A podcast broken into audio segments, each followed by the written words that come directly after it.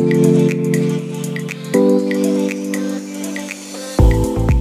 んにちは。今日はママのワークライフバランスの整え方ということなんですが、えっ、ー、と、特に今小さなお子さんがいる人は、えー、子供が大きくなったら、学校に行くようになったら、仕事を始めようとか、えー、好きなこと、得意なことを活かしてビジネスをしようっていうふうに、えー、思っている人いないでしょうか、ね、子供が大きくなるのを待っている状態そんな人いないでしょうか、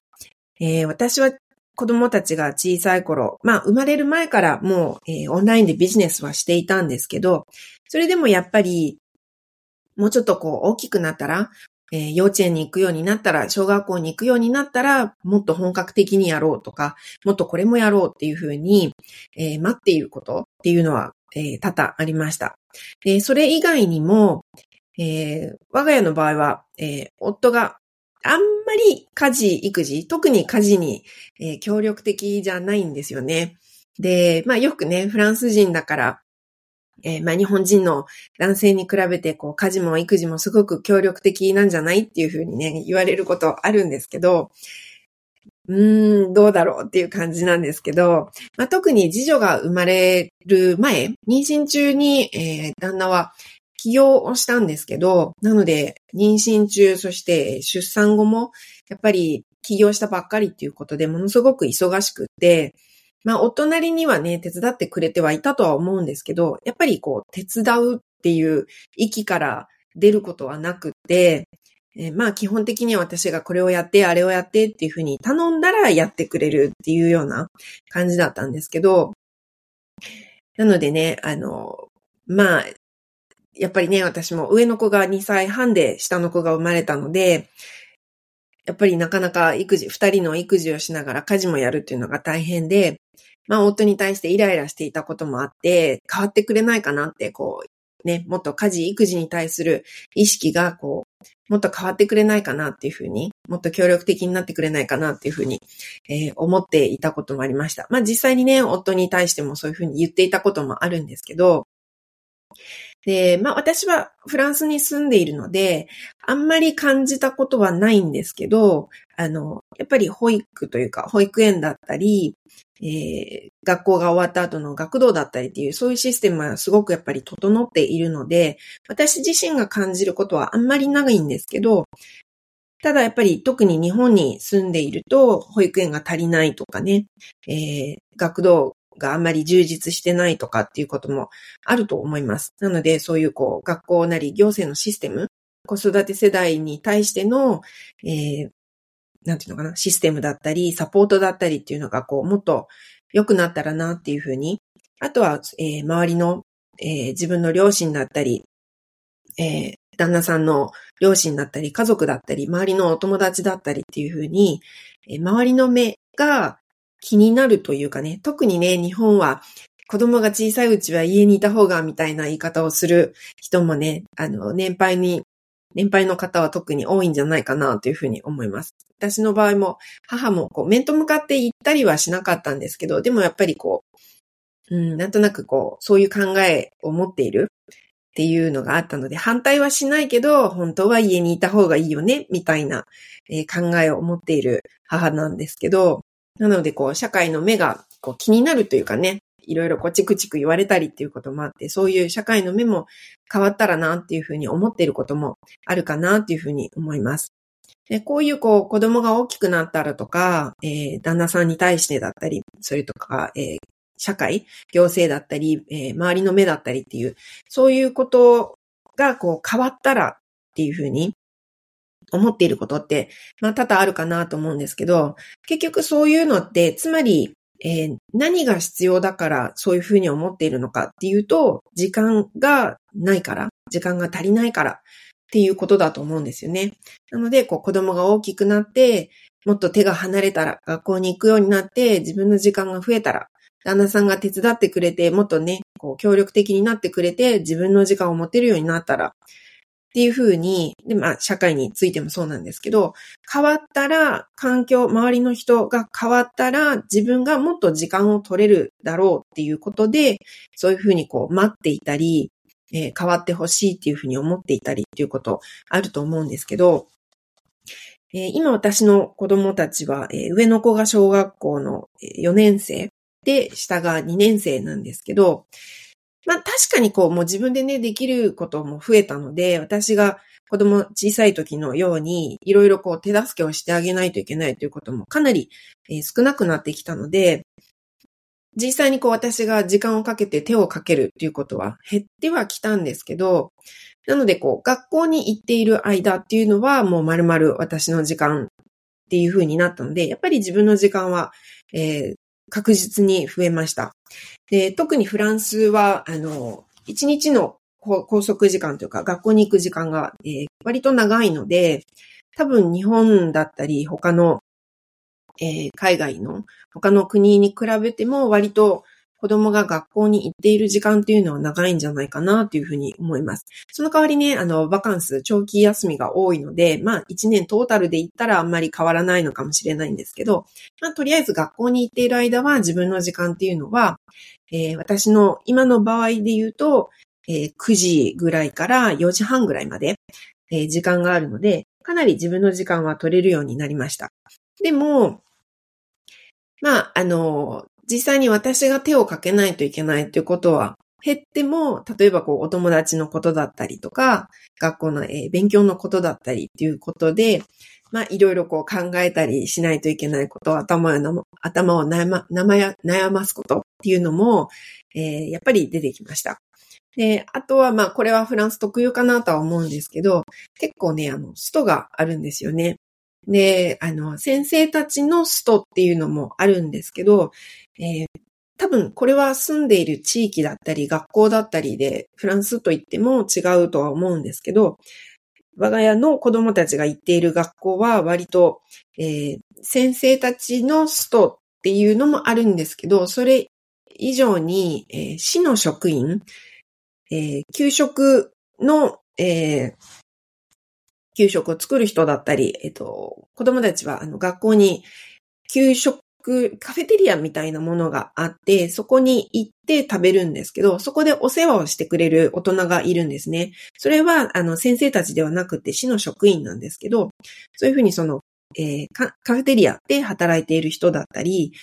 あとは、えー、学童の時間に子供たちの面倒を見てくれる人たちだったりっていうふうに、えー、市の職員がストをすることが結構多くて、なので、こう、いきなりね、週の初めぐらい、月曜、火曜日ぐらいに、ひょっとしたら今週の木曜とか金曜にストがあるかもしれませんっていうふうに、いきなりお知らせが来るんですね。で、前日にはっきり決めますっていう感じで、えっと、前日にどうなるかお知らせしますっていうふうに来るんですけど、なので結構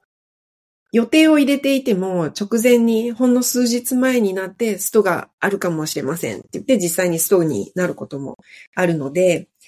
あまりこう、予定を立てにくいというか、立てていても、ちょっとね、ドキドキしながら予定を立てないといけないっていう感じで、えー、そういうこともあるんですけど、うん、なのでこう、自分の時間は確かに増えるんですけど、予想外のことっていうのが、で、あとはね、冬になると結構やっぱり子供たちが風邪をもらってきて急に熱を出したりっていうこともあるので、やっぱりこう予想外っていうのは結構大きくなってきてもあるかなとは思います。で、あとはこう、夫に対してもそうなんですけど、まあ、ちょくちょくね、あの、夫に対しても、やっぱり家事や育児に対してもうちょっと手伝ってほしいとかっていう感じで、いろいろ言ってはいるんですけど、でもまあ、そんなに簡単に変わらないんですよね。もう10年、結婚して10年以上経つんですけど、で、上の子が生まれて、えー、上の子はもう9歳なので、10年近く、えー、子育てをしている状態なんですけど、まあなかなか変わらないんですよね。で、まあ確かに考えてみたら、私も例えば夫に、まあフランス人ですけど、例えば仮に、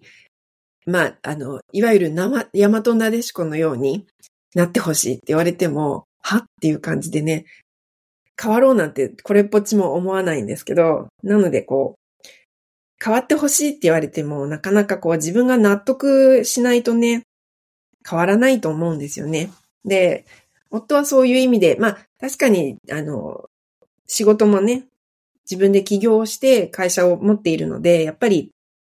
大変な部分っていうのはあるので、うん、まあ、多分夫の中でこれ以上は無理っていうのが、で、えっ、ー、と、まあ、ある程度は私がやるべきことっていうふうに思っているところもあるんじゃないかなっていうふうに思うんですけど、うん。なので、こう、まあ、結論から言うと、夫が変わるのを、えー、諦めたというか、うん、まあ変わらなくても仕方ないよねっていうふうに、えー、思うようになりました。まあもちろんね、ちょっとずつ変わってきてはいるんですけど、やっぱりママがこう子供が生まれて劇的にこう考え方とか生活のね、仕方とかがこう劇的に変わるのに比べて、男性ってなかなかこう、変わりにくいのかなっていうふうにも思うし、うん。なので、そこをこう、いろいろ言って説得して変えるっていうのは私自身も、えー、気持ち的にも時間的にもすごく大変だし、言われる夫もね、多分嫌だと思うので、こう、そこでなんかギスギスしてしまうっていうのも嫌だし、まあしたことも何回もあるんですけど、まあもう、ある程度何回かこう、いろいろね、喧嘩とかもしてきて、まあもう諦めたというか、まあ結論から言うと諦めたっていうところがあるんですけど、なので、こう、えー、周り、夫とか、えー、が変わる、周りの環境が変わることを、えー、期待するというよりも、もう今ある環境、今ある状況の中で自分がどうにかしようっていうふうに考えるようになりました。なので、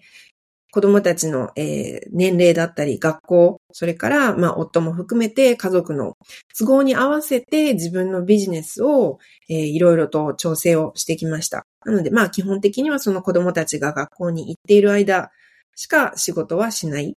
で、その間にやっぱりある程度家事とかもあるので、子供たちがこう行っている間、フルで仕事をするっていうこともなかなか難しいんですけど、まあそういうふうに、えー、週末だったり、バカンス、長期休み中は、えー、基本的には仕事はあまりしないっていうふうに、えー、家族とか、家族や学校に合わせて自分のビジネスの方を、えー、調整してきました。で、まあ、結果ね、その結果どういうふうになったかっていうと、あの、自分自身の、私自身の睡眠時間とか、あとは、えー、セルフケアの時間、まあ、あとは趣味の時間だったり、運動だったり、えー、お友達に会う時間だったりっていう自分の時間を潰して仕事時間に、えー、当てることが多くなりました。で、まあ、子供たちが小さい時はそもそもが、えー、学校に行ってない時は、えー、そもそも時間がないっていう状態なので、少しでも自分の時間ができたらもう仕事に当てるっていう風に、えー、してきたので、で、なおかつ子供たちが起きる前に早く起きてやるとか、子供たちが寝た後に遅くまでやるっていう風に睡眠時間を削る。で、もうセルフケアなんてしてる暇ないよっていう感じでね、こう結構おろそかにしてきたところもあるんですけど、そういうふうにして自分を犠牲にして仕事と家族、家庭のバランスをとっていた。そういう状況になりました。で、ただこう、今日のタイトルはワークライフバランスっていうふうに、入れてるんですけど、正確に言うとワークライフバランスのライフっていうのは、パーソナルライフのことなんですけど、パーソナルライフっていうのは家族だったり友達だったりっていうとか、あとはうん、そういう家族や友達との時間っていうのと、あともう一つ自分の時間っていうのも含まれてるんですね。単純に、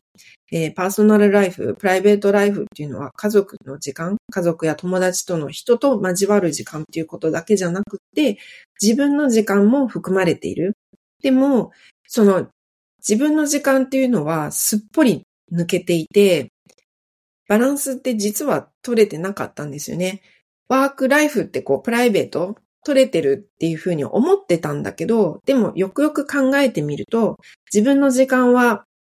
無視をしていた。すっぽり抜けていたので、本当はワークライフバランスって二つのバランスを取るんじゃなくて、仕事と家族や友達との時間、そして自分の時間って三つを、えー、バランスを取ることなんですけど、でもその自分の時間すっぽり抜けていて、仕事と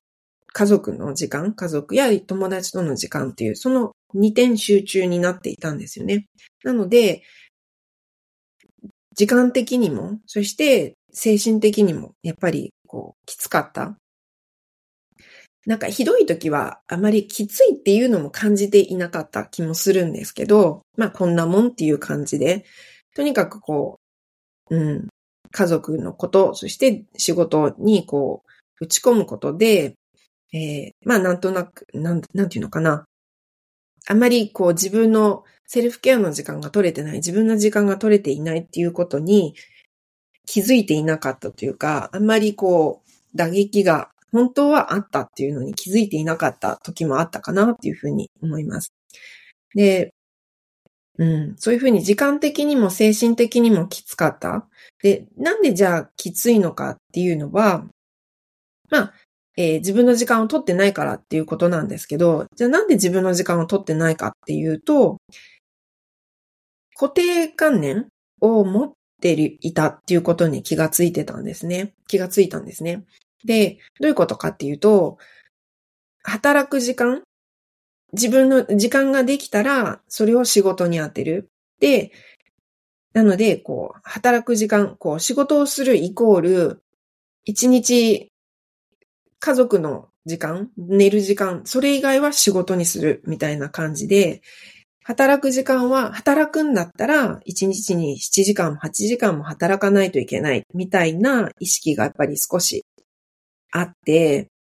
なので、こう、どれだけ時間を確保して、どれだけフルタイムで働いている人に近づくかっていうことをすごくこう考えていた。ある時間の中で自分が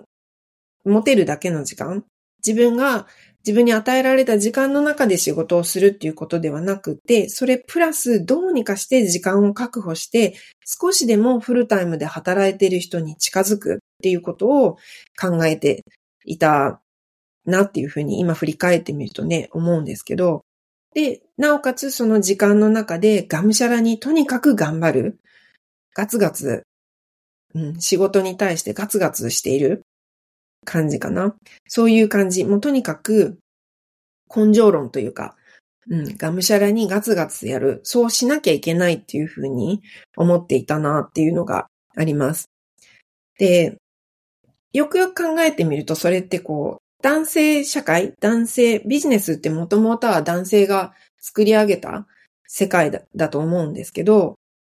そこにこう女性は、女性がどんどん入ってきてるけど、でもやっぱりもともとが男性的な社会、世界で、そこに合わせようとしていた。それが普通、それがスタンダード。男性が働いてるように働くのが仕事をするっていう意味っていうふうに思っていたので、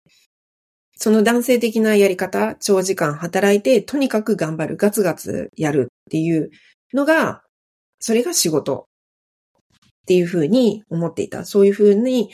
なるように努力をしていたなというふうに思います。で、うん。で、ガツガツできるような時間をどれだけ作れるかっていうことに、こう、力を注いでいたというか、そういうところに意識が向いていた。でも、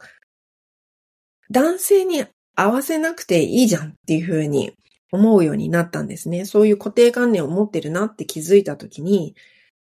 別に男性に合わせて仕事をする必要はない。で、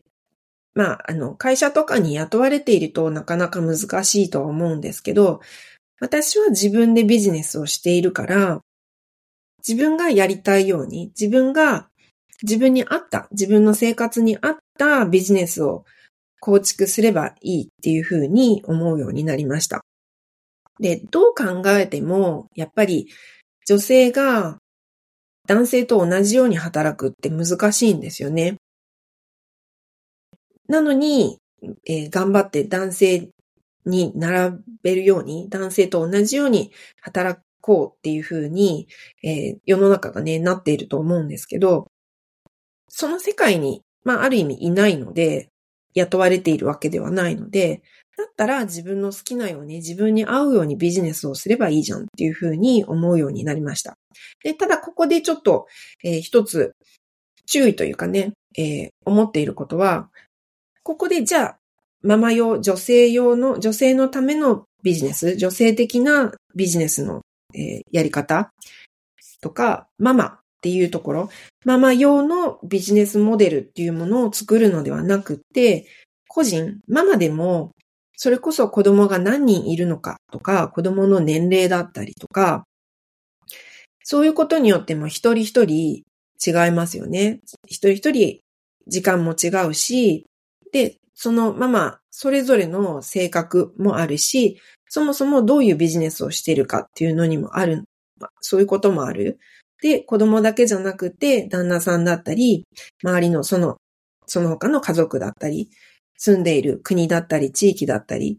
ていうとこ、ところで、同じママでも、それぞれ環境とか、えー、全部が違いますよね。性格も違う、ビジネスも違う。与えられている、こう手に入れられる、こう自分が使える時間っていうのも一人一人違う。なので、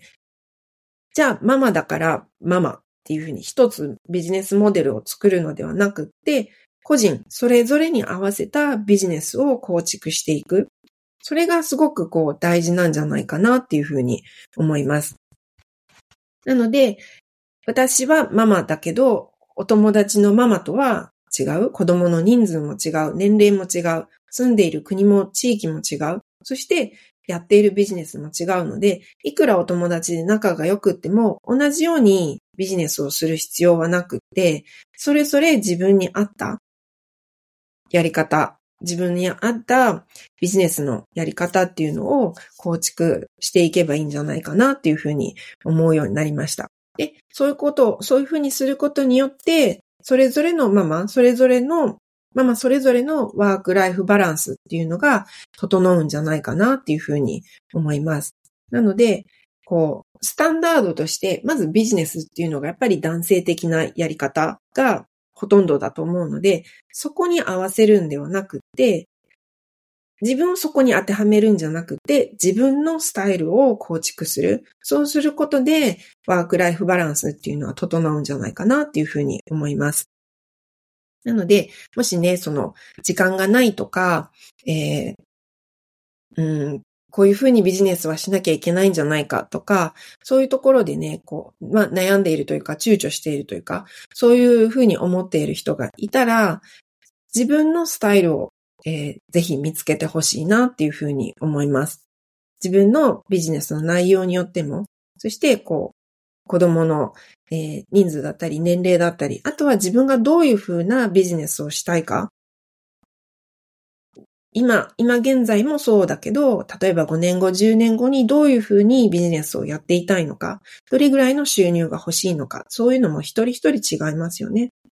性格も違うし、うん。なので、自分に合ったビジネス、そして、そのビジネスをするために、どういうふうに、え、生活をしていくのか。ビジネスだけをやっても、構築しても、自分の、え、家族だったり、自分だったりに、えー、そのライフスタイルに合わなければ、結局ビジネスを続けていくことが難しかったりもするので、その時のライフスタイル、家族の状況とか、ライフスタイルに合わせてビジネスも一緒に構築していくっていう風にしたらいいんじゃないかなっていう風に思います。なのでね、もし、えー、何かしらの理由で、こう、躊躇している人とか、ストップしちゃっている人、せっかく始めたビジネスが止まっちゃっているっていう人もいるかもしれないんですけど、えー、男性的なやり方に合わせる。それができないから自分はできないっていうふうにこう思うんではなくて、自分のやり方を見つける。そういうふうにしてほしいなっていうふうに思います。はい。ということで、えー、私もね、えー、今まで自分自身、私自身もそうなんですけど、えー、これまで個別コーチングで一人一人、その人その人に合ったビジネススタイルの構築のサポートをしてきました。で、今言ったのでちょっと繰り返しになるんですけど、ビジネスだけ整えても自分のプライベートと両立ができなければ、どちらも崩れてしまう、バランスが取れない、きつい思いをしてしまうっていうところがあるので、えー、まずは家族と自分に合った、えー、ライフスタイル、そこに、えー、どういうふうにビジネスをしていくかっていうのを組み合わせるということで、えまずは、え時間術、どういうふうに時間を、え、使っていくのか、どういうふうにビジネスの時間を確保して、どういうふう、どういうふうに家族との時間を確保するのかっていう、えー、時間と、それから、えー、タスクの管理、そういうところも、えー、コーチングの内容の一つとしてやっています。で、あとは、え、ビジネスの内容に合わせてターゲットや、え、あとはプログラム商品などの土台を作る。そして発信から、え、集客販売、集客と販売、そして実際に、え、まあ物販の場合だったら商品の販売、えー、発送だったり、あとは、えー、コーチングとか、えー、講座、セッションなどをやってる人の場合は実際にそれを開催するっていうところの動線作りっていうのを、えー、個別のコーチングでやっています。えー、ビジネスとね、プライベートをトータルで両方一緒に構築していくことで、えー、途切れない、発信が途切れたり、ビジネス自体をこう止めてしまったりっていうことがない、えー、自信を持ってビジネスをするママっていうのが、えー、増えていくお手伝いを、えー、しています。で、そういうママがね、増えていくと、えー、どんどん周りも変わっていくんじゃないかなっていうふうにも思っています。周りが変わるっていうのを、うん、周りが変わる、環境が整うのを待つんじゃなくて、自分が変わる。で、そういうママが増えたら、どんどん周りも変わっていくんじゃないかなっていうふうに、えー、期待を込めて思っています。ということでね、もし、えー、個別のコーチング一緒に、えー、ビジネスもプライベートも一緒に整えていきたいっていう、えー、そそのプログラムに興味がある方がいれば、えー、メールだったり、もしくは、えー、インスタグラムの DM でぜひぜひお問い合わせください。それから、えー、トータルでビジネスとプライベートトータルでっていうことの前に、えー、まずは、えー、ターゲット？一番、えっ、ー、と、ビジネスをやっていく上でね、えー、とても大事な部分になると思うんですけど、ターゲットを、えー、こう設定するの、えー、するためのワークショップも今、えー、個別でやっています。グループだとね、どうしても一人一人に、えー、かける時間、一人一人とお話をする時間っていうのが限られてしまうので、今個別でワークショップをしています。えー、このショーノートに、え、リンクを貼っていますので、もし興味がある方がいれば、ぜひそちらから覗いてみてください。はい。ということで今日はママのワークライフバランスの整え方ということでお話をしました。また次回をお楽しみに。